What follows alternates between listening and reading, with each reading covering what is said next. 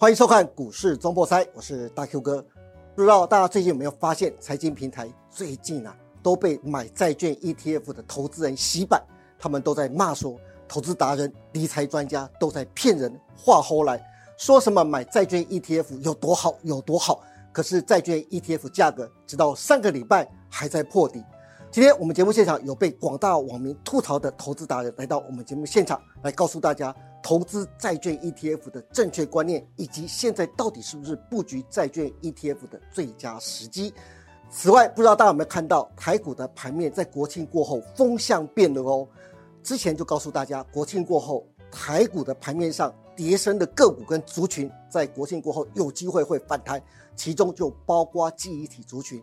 记忆体族群到底有什么利多？又该买哪些个股？等一下让分析师来告诉大家。因此，我们现在赶快来欢迎我们节目现场的两位来宾。第一位是怪老子投资达人肖世斌肖老师，怪老子你好，各位观众大家好，国珍你好，是老师好啊。另外一个是我们的分析师资深分析师何文高老师，阿高老师你好，Hello 大家好，好国珍好。是，不过讲到债券 ETF 啊，很多买债券 ETF 的投资人呢，大家都在狂骂。很多的投资达人跟理财专家最近都被骂烦了。到底真的问题是真的出在投资达人跟理财专家的身上吗？还是到底投资人你自己没有认清到底是买债券 ETF 的正确观念呢？我们就赶快来请到我们的投资专家、理财达人怪老师来告诉大家哦。来，怪老师，好，肖老师，怪老师老师，是，我最近为你举一把同情泪。我看到很多的投资的财经平台上面啊，很多有关于你的就是。负面的一些评价，我觉得其实有一点点不值。我觉得投资人基本上的观念就有一点偏差，因此特别这一集想请你来告诉大家，投资债券 ETF 他们的问题出在哪里呢？问题为什么现在价格一直跌，反而呢被他们骂到翻了？呃，其实应该这样说了，就是会骂的这些人有没有？他们都是用着做短线操作有没有？要想要赚取价差的这样子一个观念。来来投资债券 ETF，对。啊，所以才会就是当呃我们现在联储会又升息，大家期望说它会降息，是，但是哎它偏偏不降，它 反而升息，当然债券的价格有没有？哈就会又跌下来，债券 ETF 持有个别的一篮子的个别债券，对，所以它的价格也当然会下跌，是。啊，但是我们今天来看就是说，其实你想想看。债券到底是什么东西？嗯，你持有公债，其实就是把钱借给政府。对，啊，你就靠的是收利息。是，其实我们常常说，债券有没有哈？它跟定存很类似，你知道吗？就是债券是把钱借给政府，然后你定存是把钱借给银行。对，都是靠着收利息获利。对，对不对？是。那怎么有人？你存定存，你总不会在想说，我有没有什么价差可以赚吧？你是你要赚的时候是利息。好，那我们现在有没有当股当债券的价格下跌，那就代表是什么呢？就是殖利率往上飙。哎，你存定存的时候，你希望利率高还是利率低呀？当然是利率高啊。是啊，现在利率高你还不要，所以我我们在讲说。整个投资的心态，嗯，你要换一下，你不要把那个投资股票的那一套，是把它直接套在债券 ETF 上面。对啊，这个就要特别告诉观众朋友了。但是我先插个话，是现在是不是真的债券 ETF 的价格真的已经到甜蜜点了？买债券 ETF 到底该怎么买呢？现在退休，如果我想退休的话，如果我想月领十万的话，等一下。怪老子会告诉大家，你手上要准备多少钱哦，好不好？那我们先来看一下，就是刚才老师说的这个问题。我真的，我觉得真的老师呃讲的特别好。我们买债券 ETF 啊，不一定就是债券 ETF，甚至高息 ETF、市值型的 ETF。只要你买 ETF，ETF 就是基金嘛。是，大家一定要想到的是，你买基金就是价差呢，就是锦上添花的。不是真的像现股一样去赚价差的，你要赚的是什么？后面的配息跟股利，对不对？那个股就不一样了。我们买现股的话，就像各位观众朋友，就是投资人买现股一样，你想赚的是什么？叫做价差。那如果有些公司不配股啊，不配息啊，对不对？那因此能够配息配股呢，就叫做锦上添花。这个就是买基金跟买 ETF。跟买个股不一样的地方，最大差异的地方，大家一定要搞清楚。可是现在大家，老师，是因为大家都买现股，知道吗？现在最流行政府鼓励大家当冲、隔日冲，因此大家有赚快钱的那一种冲动跟欲望，是因此就把 ETF 当做当冲跟隔日冲，甚至短线操作。其实债券 ETF 它虽然也是在交易所交易买卖，也就是说它的那个价格虽然是会涨会跌，但是它的价格会追踪基金的净值。对，也就是说债券个别债券如何表现，那它就会跟着如何表现。所以不要以为说它是在呃市场上交易会涨涨跌跌，就没有息可以收这件事。好、所以还是一样，就是投资有没有哈？有两种人的，一种就是喜欢赚价差，即便是债券也有价差可以赚，对，但是另外一个人就是存股，哦，嗯另外一个族群，那你可以存股，你可以存债，对。啊，存股你要的是股息，存债要的是债息，对。啊，但是债的话，它比股稳当很多，对，为什么？股票的股息你要有获利才会有啊。是，今年你或许知道说啊，股息是多少，明年是多少，你知道吗？嗯，不知道，知道后年多少不知道。对，但是债券呢，我只要买的是呃公债也好，或者公司债也好，我明年能够收到多少利息，后年能够收到多少，一直到期满，对，我都知道。对。啊，那我在这边哈、还要再呼吁一下，现在买债券是一个好时机，哦，但是啊哦但是。但是听好，不要没有听好这但是啊，就是。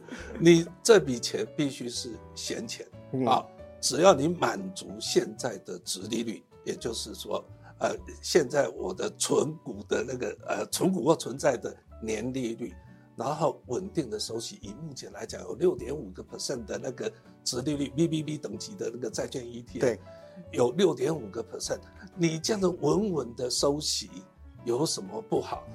所以你不要只是在寄望那个价价差。差。真的是大家已经被现股训练到只看价差，知道吗？对，啊，那个我们讲，我在讲哈，在我在讲这个之前，我们来看哈，我们那个现在联总会为什么是为什么会升息？要救通膨嘛？对哎啊，等到通膨呃降下来，然后或者是说我们现在的那个利率持有高档的时候，受伤的是谁？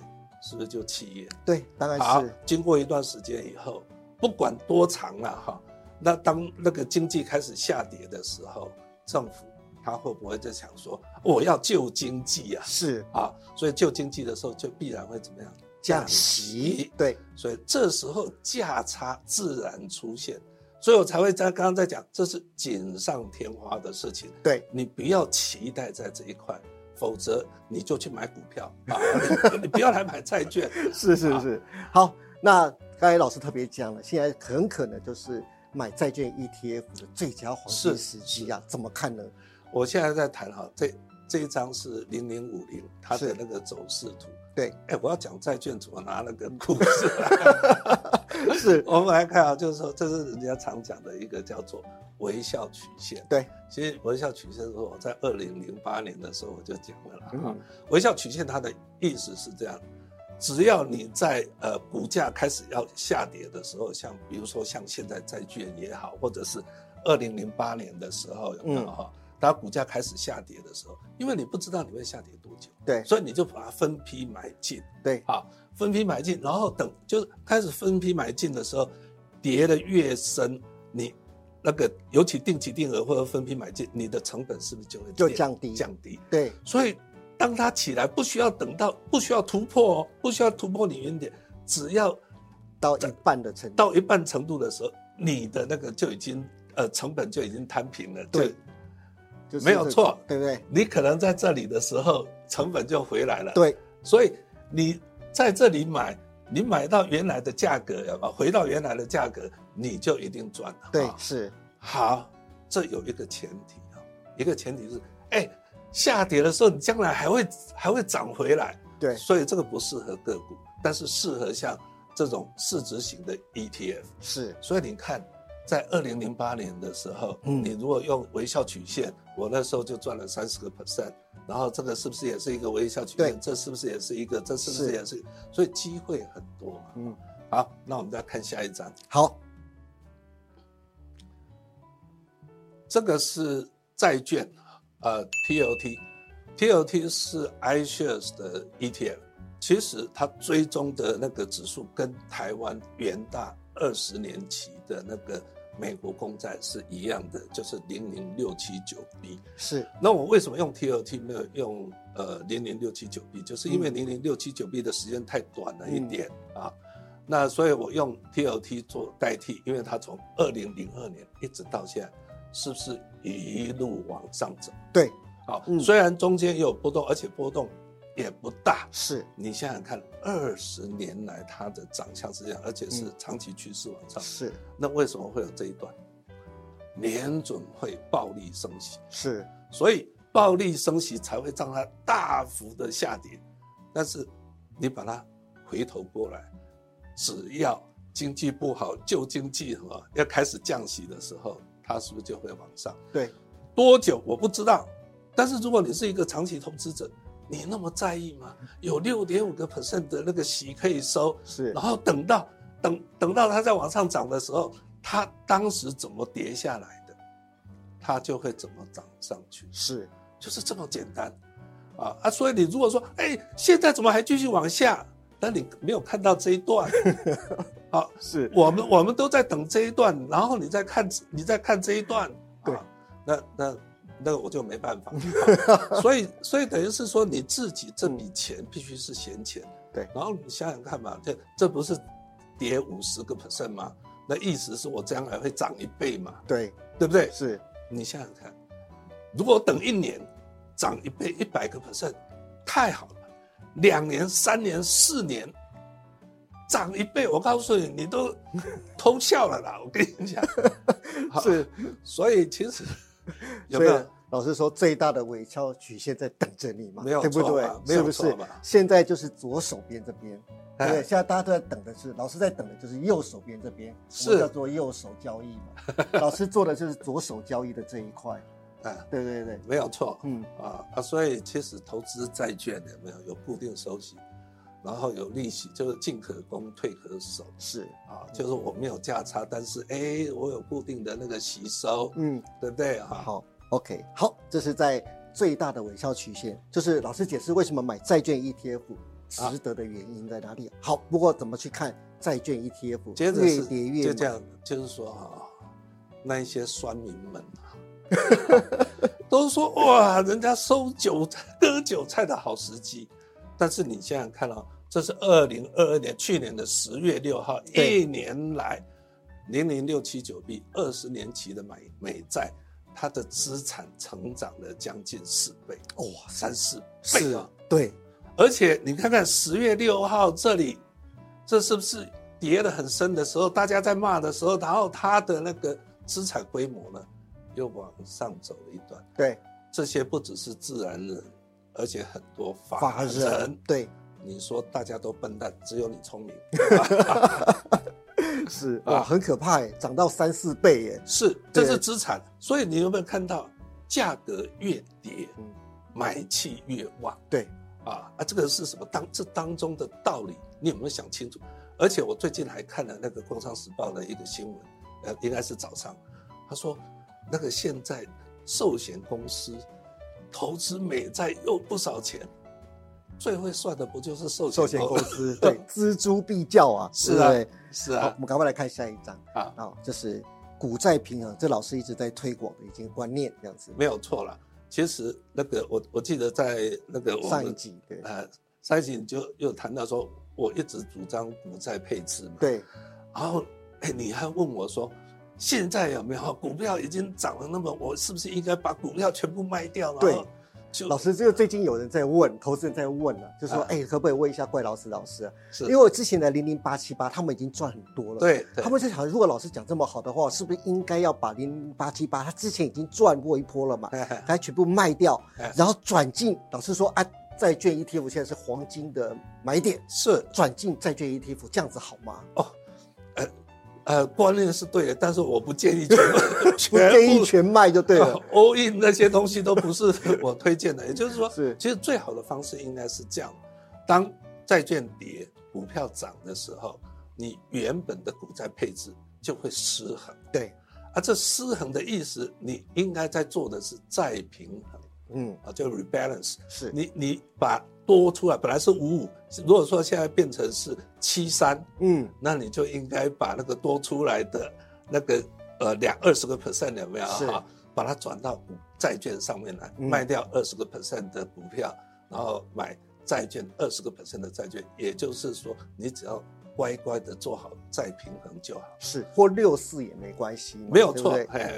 不要那么贪心呐、我通常就是说，投资好要睡得着觉，这才重要是。啊。好，这是再平衡的最佳时机啊！可是老师，我还有个问题想请教你啊。是假如说啊，我现在想说我在退休，假如说我现在五十多岁，我想要在六十五岁退休的时候啊，对，我每个月只要基本上好了，我每个月的需求三万块钱是或五万块钱的话是，我要达到这样的一个，我只拿配息哦，是。鼓励我只拿到三万块钱到五万块钱，是。我到底该准备多少资金呢、因为大家都只看到很多投资人都只看到很多网络的影视频上面告诉大家说，哇，我一个月或一年大概有一百万或两百万的配息下来，是。可是都不知道这些投资达人对这些投资达人背后准备了多少资金。对。因此，我想知道，如果我想每个月退休拿到三到五万的话，哎。我该准备多少资金呢？OK，呃，在我们讲说实际的数字之前，要先让大家有个概念，就是你不能只是想说，哦，每个月三万块，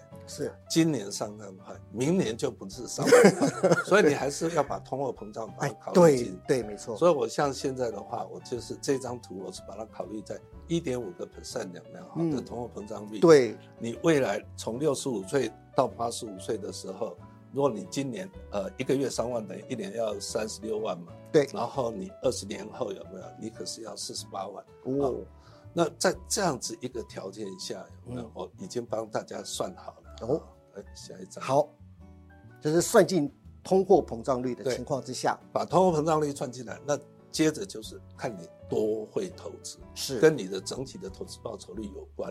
刚刚在讲的是三万这一栏，对啊，这是四万五万啊，那看你那个生活以后。有人呃需求要山珍海味，有的是清茶淡饭，是啊是是是，好吧？我没那么要求，然后这个就是你的年年投资报酬率。是所以如果说你能够有每一年六十五个 percent 的话，其实你需要的是四百五十八万，你就能够呃到到到退休。当然，我这个这张表它的条件就是我已经把一点五个 percent 的通货膨胀率考虑进来，对，然后你能够使用的岁数，假设六十五岁退休，一直能够用到嗯八十五岁，你说这样，所以这张表有没有哈？你可以自己去去看。你想想看，如果你只会定存，同样人家只要四百五十八万，你要将近一倍，要嗯七百三十七万定存对啊！如果你只会定存的话，嗯对，所以这看你多会投资。是那我给大家一个建议啦，好你要怎么做？那很简单，我最建议的就是做好股债的配置。股债一样是五十个 percent 哈，股嗯票、股票型 ETF，债券型 ETF。那零零这股票型的话，你可以是市值型，你也可以跟高股息。像零零五零就是市值型，零零七三跟零零八七八都是属于高股息型的。对，高股息的话，配息会比较高，但是它的价差就会比较大啊。对，价差有没有就是比较没有价差可以赚，嗯它只有股息可以赚。但是市值型的话，它的配息会比较少，但是它那个资本利得会比较多。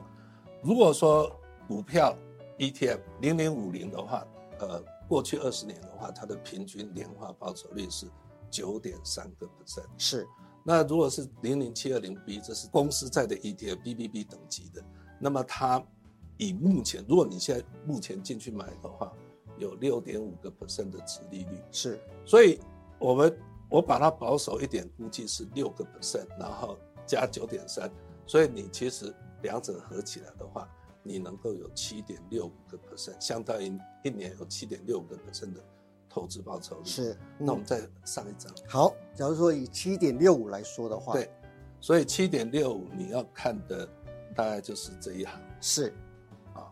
你想想看，即便你每个月有没有哈，需要六六万块，你也只需要八八百百四四十一万对，啊，那看你希望能够过什么样的生活嘛，是你就自己暂停下来，慢慢好好看。所以依照老师说的话，我最后总结的话，假如说依照老师，我呃每一年的年化报酬率大概有七到七点五趴的话是，对照过来，假如说我想要山珍海味的十万块，每个月有十万块的股息可以领的话，我大概要准备一千四百万没有左右错，，没有错对不对，没有错，是是啊，嗯，OK，好，那各位观众，那大家就一起努力，超一千四百万的资金来赚取这样的鼓励，让大家的生活可以山珍海味，好不好？OK，好，谢谢好呃老师，谢谢，请坐。好，接下来回到我们的盘面上，我想刚才特别一开场的时候就告诉大家了，大家不晓得有没有看得出来，台股在国庆过后，盘面的风向变了，很多跌升的个股开始进行反弹，像是 AI 族群，像是军工族群，还有包括记忆体族群。那记忆体族群到底涨什么力度呢？到底又该买哪些个股呢？赶快来请到我们的阿高老师。阿高老师，哎，起风了，起风了 起风了，盘面不一样了。哎，之前的第一轮大家很看衰的，因为大厂减产，三星减产嘛，然后呢报价开始最近喊涨。哎，最近的记忆体好像不错，这几天的，包括像南亚科、华邦电啊、威刚、金豪科啊，对不对？哎，最近都表现不错。哎，到底记忆体有什么利多啊？然后特别你选了这两档的话，到底该怎么去解读它？好，那大哥刚才也说过了，这个过去不太有人要想买的华邦店，哦，最近一直有人在喷墨，对不对？是对哦，说不定连这个万红也有人要这样进驻了哈。对，然后，那我们来看一下，我们今天这一个呃所谓的记忆体族群呢，为什么这么的看好？主要的原因啊，是因为他们的营收在第二季呢开始有回升。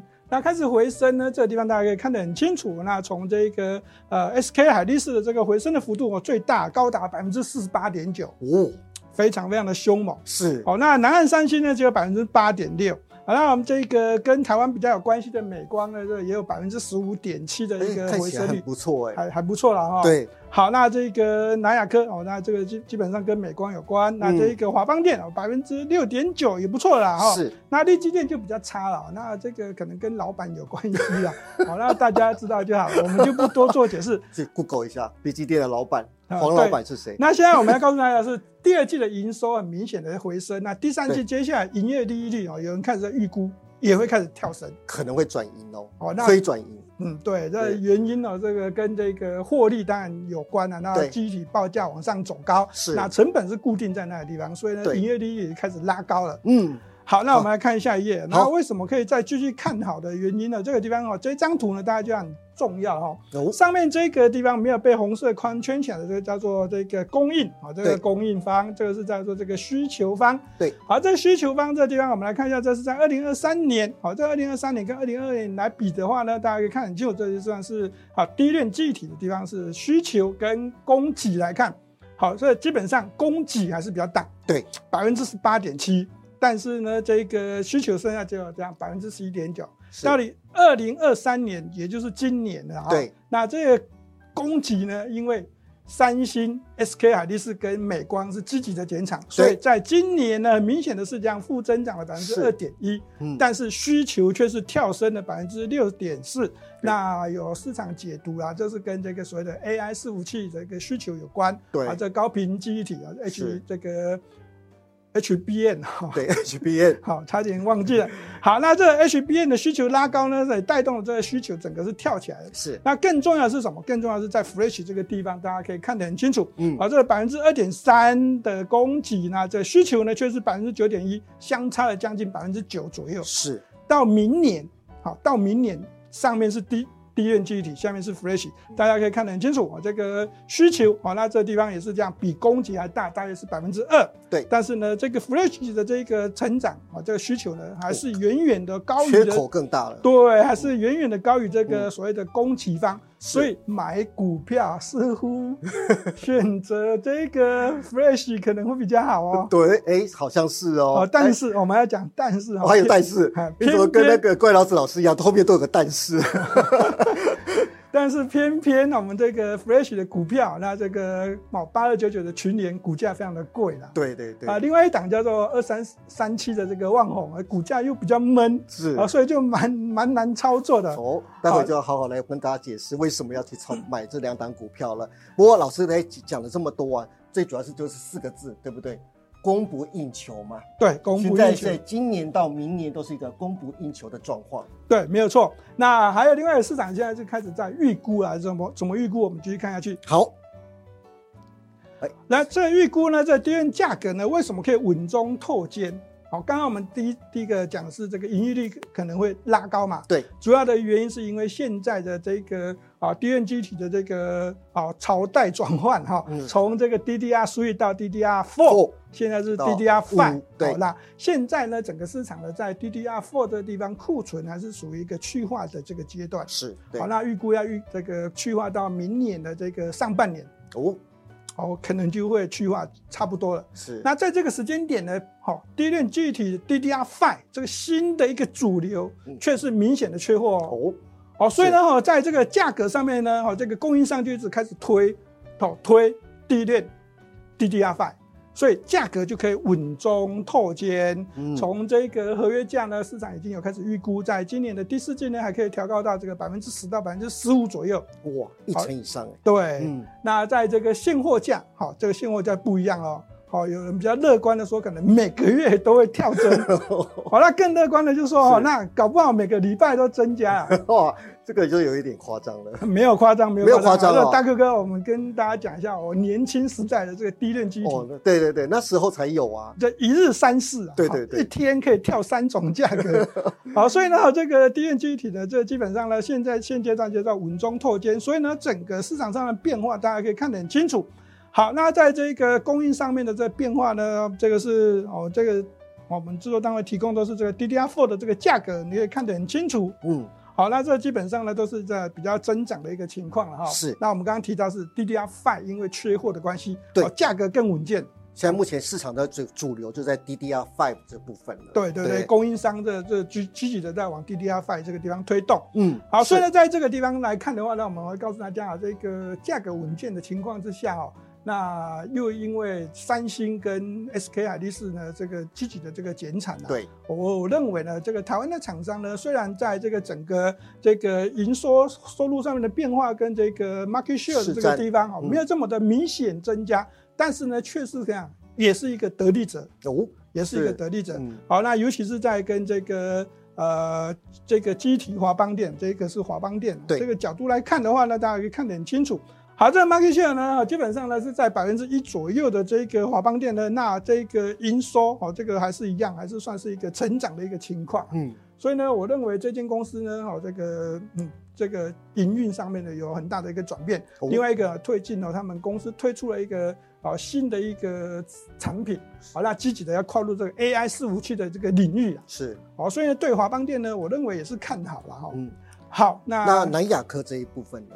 好南亚科呢，基本上它会跟美光会绑在一起啊。是，那在这跟美光绑在一起的话，这个呃，先前有人就比较看衰的地方，是因为呃中美关系比较差一点。对，好，所以呢，好在这个南亚科的股价呢，好这就基本上哦原本过去比较活泼，最近呢就比华邦店差一点，是，那也有一点落后的一个情况。不过没有关系，我们还是一样的，就继续可以看好。好，OK，这是在个股在就是市占跟营收方面的比较哦。对我们接下来可以看到，就是低润族群的个股当中啊，有像南亚科、华邦电、力、机电、群联、威刚、金豪科、旺宏跟创建他们的九月营收跟前九月营收的部分啊，老师会特别选，包括像金豪科、像威刚这两档股票嘛？为什么呢？好，那我们先跟大家解读一下这个上部上半部这个地方叫做这个啊晶体的这个供应商。嗯，也是制造商了哈。对那群联基本上它是这个全全世界最大的 Name Flash 的供应商之外，是也是台湾第四大的这个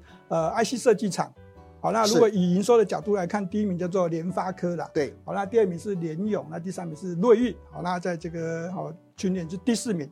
那以这个下半部的角度来看呢，这微刚是这个机体的这个模组，那这个金豪科也算是属于一个机体的这个 IC 设计厂商，它是是属于一个呃立基型的厂商。对那旺宏跟创建我们刚刚说过了，这个是 Flash，那这个创建跟微刚是一样记忆体模组。那在这个地方呢，选择为什么我会跟他讲说，虽然这个 Flash 的这个需求呢会这样明显大于这个哦供应，但是为什么我推荐的股票呢却不会是群联？因为我说过它太贵了。对。那第二个是旺宏，那这个股价基本上还算是稳健，但是它比较闷。啊，所以我们就直接跟他讲哦，那要买就买这个微刚跟金豪科，为什么呢？好，这好大家可以看得出来，现行的看到，对，好，我们来看一下这支 K 线啊，从这个地方大家可以好稍微的思考一下，回想一下，这台北股市从八月之后的走势好像比较闷一点啊，对，哦，这个有点有点往下走，那再又涨上来，对不对？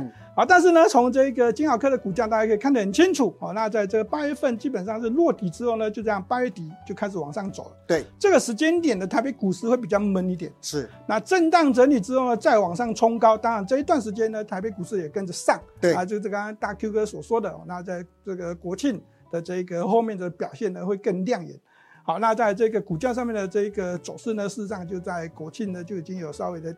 有买盘进场了啦，是好，那这当然是跟我们讲的基本面哦这个哦改变有关。嗯，好，那以操作的角度来看呢，我会告诉大家，好，那这个我们今天推荐的股票，从财务报表来看，法上课程，好，本益比呢肯定会比较高一点。是，所以呢，好在操作交易上面呢，大家会这个要小心一点的是说，哦，成交量第一个爆大量连续爆的话呢，嗯，可能要懂得见好就收。是。第二个哈，如果你比较怕好这个价格，像金豪科的股性比较活泼，嗯，它波动比较大的话呢，好那我会建议大家就趁这个盘中有下跌的时候才找买点哦，是好，但是呢要分批买哦，是好，千千万不要一次说。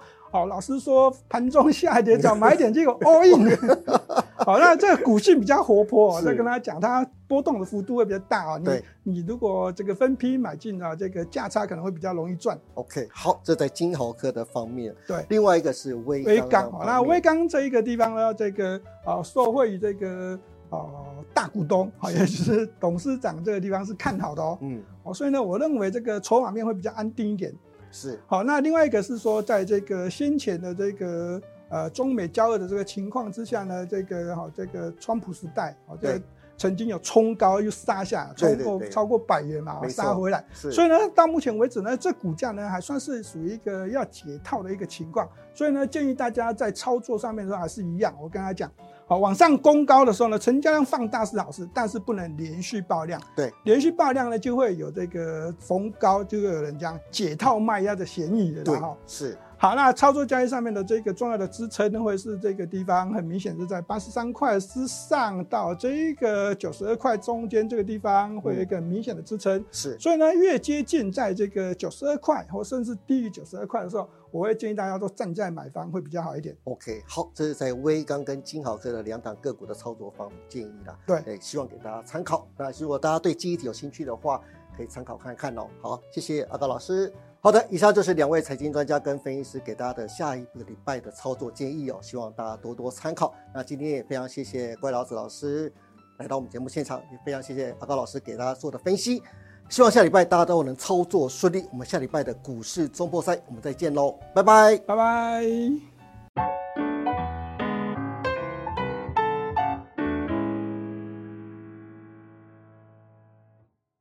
本公司所分析之个别有价证券，无不正当之财务利益关系。